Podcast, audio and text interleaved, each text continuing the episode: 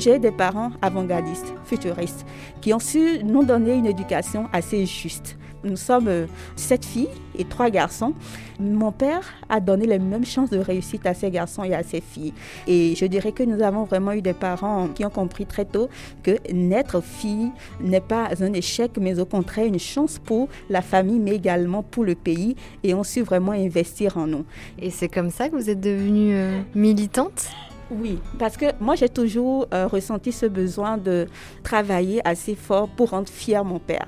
Et si je retiens quelque chose de mon père, c'est il dit souvent que si on n'arrive pas à bien nous insérer dans la société, finalement, on sera la solde des hommes. Et donc il fallait travailler vraiment dur pour nous défendre et pour défendre nos droits tout simplement.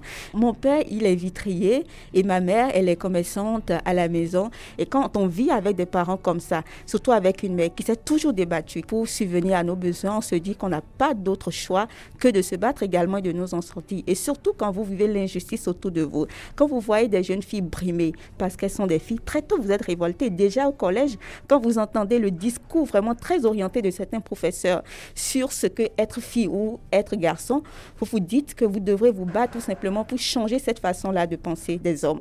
Mariette, qu'est-ce qui vous met en colère contre ces discriminations? Alors déjà, c'est cette complaisance face aux violences que les filles et les femmes subissent.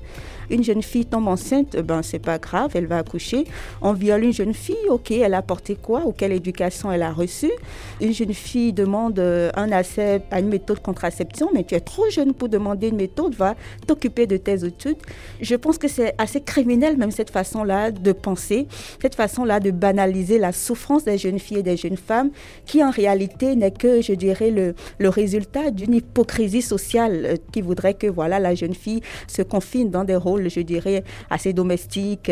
Alors qu'en réalité, les choses ont changé. Les jeunes filles aujourd'hui ont besoin d'aller à l'école, ont besoin d'être instruites, ont besoin d'avoir un bon boulot, un bon salaire, que personne n'oblige les jeunes filles aujourd'hui à tu es trop vieille, va te marier, à tu attends quoi pour faire un bébé? Et en même temps, quand ça vient en griffe un peu plus tôt, on stigmatise la jeune fille parce qu'on estime que c'est un échec social. Révolter simplement parce qu'aujourd'hui, les temps, je vois tellement des jeunes filles capables de faire des choses extraordinaires, mais qui ont peur de prendre leur envol parce qu'on leur a fait toujours croire que ce n'est pas leur place, elles ne peuvent pas. Et je crois que c'est le moment pour ces jeunes filles aujourd'hui de croire en elles et de défendre tout simplement leur opinion. Alors dans l'actualité du Bénin, euh, depuis le mois d'octobre 2021, l'Assemblée nationale a, voté une réforme en faveur de la législation de l'avortement. Et jusque-là, l'IVG était en fait interdite, sauf circonstances exceptionnelles, je, je cite. Mariette, vous, comment vous accueillez cette réforme? Quand tu te réveilles un bon matin, on t'apprend que celle avec qui tu joues tout le temps ou celle avec qui tu es à l'école est décédée. Tu apprends que c'est de l'avortement, c'est des choses qui choquent. Et donc sous-entendu d'un avortement clandestin. Cette loi vient modifier, je dirais, la loi 2003 en offrant plus de possibilités aujourd'hui aux femmes pour avoir accès. Si la femme, euh, elle est en détresse matérielle et professionnelle ou même morale, elle peut avoir recours aux services d'avortement sécurisés. Mais qu'est-ce que ça veut dire ces conditions en fait? Aujourd'hui, la suite logique qu'on attend vraiment de, cette loi, c'est les décrets d'application qui viendront justement préciser quand est-ce qu'on parlera de détresse émotionnelle, quand est-ce qu'on parlera de détresse professionnelle, matérielle, etc. Euh, ben, nous savons très bien que voilà, il y a des jeunes euh, qui abandonnent les cours parce qu'elles tombent enceintes, par exemple, parce qu'elles n'ont pas forcément les moyens pour poursuivre, parce qu'il n'y a pas d'accompagnement, parce que le père a fait ses responsabilités, parce que les parents renvoient de la maison, etc. Il y a des jeunes qui vont mettre fin à leur vie parce qu'ils ne veulent pas garder la, grossesse. Elles ont été victimes de viol, mais elles ne savent même pas comment est-ce qu'elles peuvent prouver qu'elles sont victimes de viol. Il y a tous ces paramètres-là qu'il faille analyser aujourd'hui quand nous parlons de détresse. Et nous espérons vraiment que ces nouvelles dispositions viendront vraiment aider les jeunes filles et femmes à l'avenir à avoir des services vraiment très sécurisés afin qu'on ne perde pas deux vies, mais au moins qu'on puisse sauver une.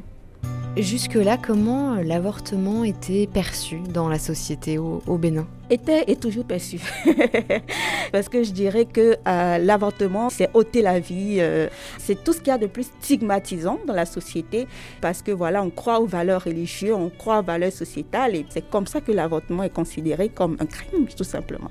Que nous défendons le droit à l'avortement ou que nous soyons contre l'avortement, je crois qu'à un moment donné, il faut qu'on puisse se poser vraiment les bonnes questions pour donner plus de chances, plus de possibilités à des filles d'évoluer dans un environnement qui les protège. À moment donné, on doit se départir de nos considérations religieuse, culturelle, etc. Parce que chacun a le droit de disposer de son corps et je dirais plus encore de disposer de sa vie. Est-ce que pour vous, c'est aussi une question de développement? Absolument. Aujourd'hui, nous parlons du dividende démographique qui gage de développement.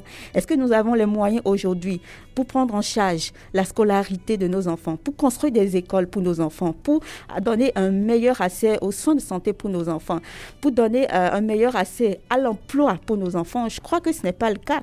Et pour le faire, la meilleure façon de se capturer le dividende démographique, et pour le faire, il faut forcément agir sur la démographie.